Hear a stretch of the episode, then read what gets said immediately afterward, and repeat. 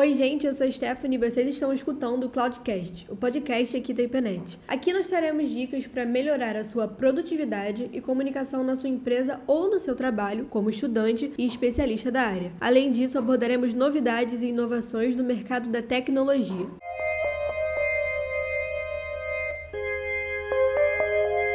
E hoje no podcast nós vamos receber o Rodolfo Reis para falar um pouquinho sobre governança de console. E aí pessoal, beleza? Prazer em estar falando com todos vocês aqui na internet. Eu sou o Rodolfo, eu estou trabalhando aqui na internet já fazem quatro anos sou responsável pela área de retenção comercial e também de operações de vendas, né? Então é uma parte de, bastante importante aqui na empresa para a gente poder estar tá integrando várias equipes, né, digamos assim. Então a gente está sempre ligando o comercial com o financeiro, com a equipe de, de, operações e aí a gente também é responsável por fazer administração de consoles, né? Essa aí é o nosso, nosso ponto chave hoje, né? Falar um pouco sobre a governança de TI, né? O que seria isso? Como é que a gente pode ajudar vocês nisso? Bom, então explique pra gente, por favor, Rodolfo, o que é a governança de console e onde ela atua. É, a governança de console, governança de TI, ela atua de maneira simples, né, na integração entre diversas áreas através da TI, né? Então, por exemplo, a gente tem algum tipo de projeto onde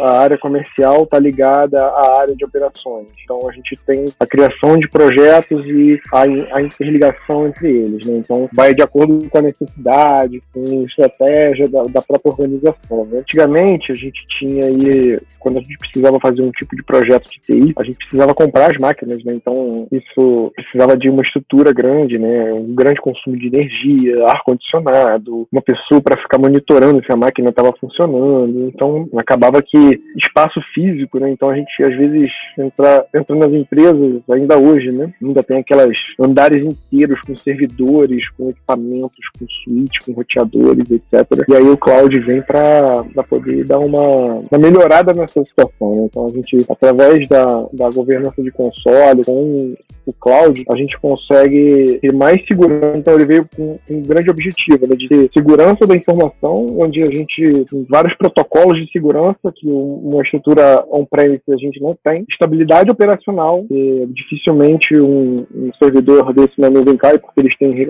várias recorrências. Né? Se a gente tivesse um servidor físico, sei lá, acabar a luz, a gente para o, a operação de maneira imediata né? Então, é, e facilidade de escalar, de escalar máquinas, por exemplo, né? Então, hoje, sei lá, eu só preciso de um, de um computador que tem uma GPU muito forte para poder, poder processar alguma imagem, né? algum arquivo. A gente pode ligar e desligar um tipo de custo posterior àquilo. Né? Antigamente a gente tinha um grande custo. Né? Então, de maneira bem simples, ela tem que, ela vem para ajudar a empresa a poder atingir os objetivos estratégicos dela. Tá? Basicamente é isso a governança de console. E qual você acredita que seja o maior desafio dessa governança? O maior desafio da governança de TI é dificuldade de acompanhar a transição dos modelos, né? Quando a gente tem que realmente pegar o que está no servidor físico e levar para a eu acho que é um pouco mais complicado e, e, principalmente por conta do investimento que já foi feito. Então, várias, várias empresas acabam optando por deixar os servidores ficarem obsoletos para poder fazer essa transição. É, com a pandemia, a gente precisou acelerar talvez o processo em vários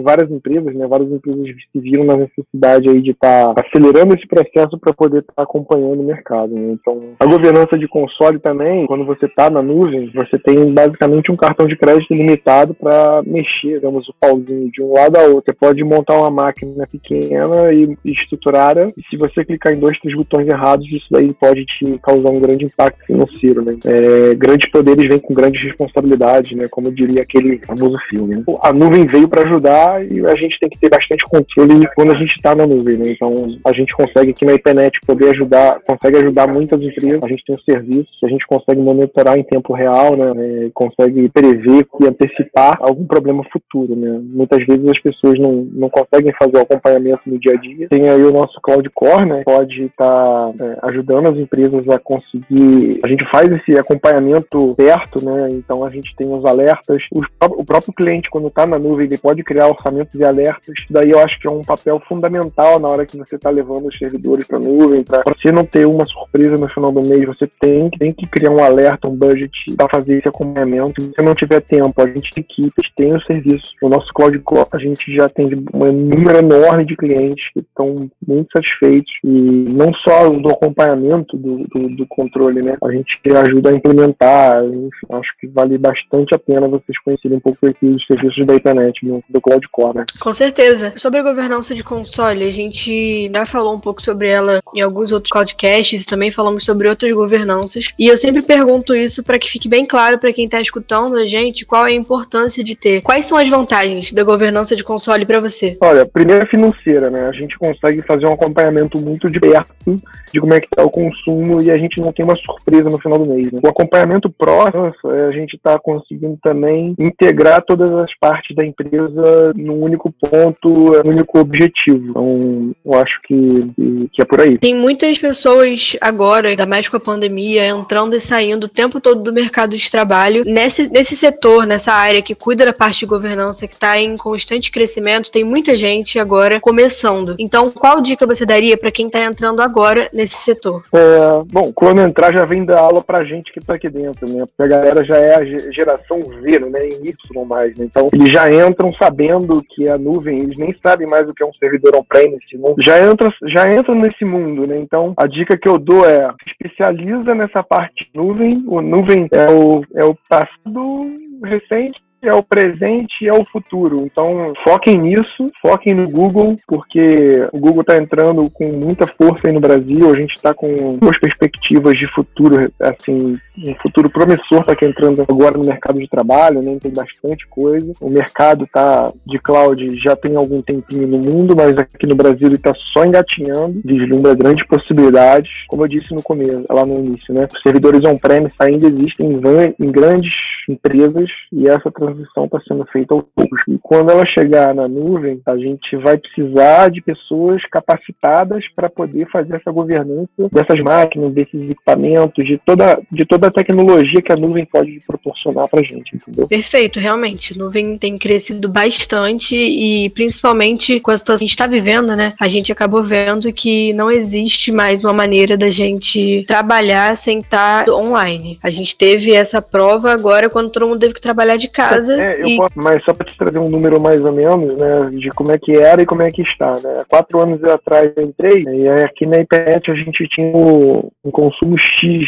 de nuvem, né? E quatro anos depois eu posso dizer que esse X ele multiplicou por, sei lá, uns 4 mil por cento, mais ou menos. Então só para vocês terem uma noção é, em volume de faturamento, né, o quanto que a gente cresceu de maneira bem, bem, bem orgânica, bem estruturada, ajudando nossos nossos clientes, ajudando parceiros de, de negócio, né, ajudando o nosso, nosso growth partner, que a gente é um growth partner, né, ajudando nossos clientes a crescer. Então a gente cresceu junto com eles, a gente se estruturou junto a eles e a gente está pronto para poder ajudar vocês também. Se vocês precisarem, podem contar com a gente. É isso aí, realmente. Muitas empresas ainda não têm foco bem estruturado nessa parte de governança de console, né? Muitas empresas não dão a devida importância. Então, qual seria uma dica que você daria para essas empresas que estão começando a introduzir esse tipo de governança? A única dica que eu posso dar é acelera. Acelera porque se vocês ainda estão com uma com, uma, com um pensamento diferente desse, infelizmente vocês estão ficando para trás. A tecnologia está aí, os profissionais estão cada vez mais capacitados, é a realidade do mercado. Então a única coisa que eu posso dizer é conta com a gente que a gente pode ajudar vocês, mas não não deixa para amanhã o que você pode fazer hoje, que a nuvem já está aí, a governança de TI, ela é importantíssima para qualquer organização. Sem ela, a empresa cresce de maneira desestruturada. Acaba que se o barato, a economia sai cara lá na frente, tá? Não deixa para depois não. E conta um pouquinho mais pra gente agora, só pra gente fechar, como que funciona na IPNET essa governança, como é, como vocês trabalham com isso da melhor maneira. Bom, aqui na IPNET a gente tem, obviamente, a gente vende esse serviço, né? então a gente tem essa, a gente tem essa expertise para poder fazer o controle aí, o controle financeiro dos projetos, o controle financeiro dos a gente ajuda o, cliente a controlar os projetos que ele tem, né, dentro da console de governança dele, né, de console dele, e a gente também tem um controle nosso interno para a gente evitar de ficar com aquela torneira aberta, né, digamos assim. Eu costumo de falar que é uma torneirinha, aquela torneirinha que está na sua casa de praia, tá naquele banheiro de serviço que você não vai lá nunca, e aí quando você chega tem uma torneirinha pingando e aquele ali tá